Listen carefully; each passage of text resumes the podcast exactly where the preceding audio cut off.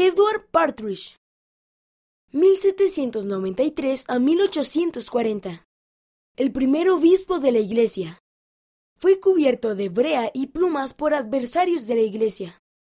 Después de ser llamado como obispo, Edward le pidió a su esposa Lidia que orara por él para que pudiera cumplir su llamamiento de un modo que agradara al Señor. Después de la muerte de Edward, el Señor le dijo a José Smith que había recibido a Edward por su diligencia y dijo de él, es mío.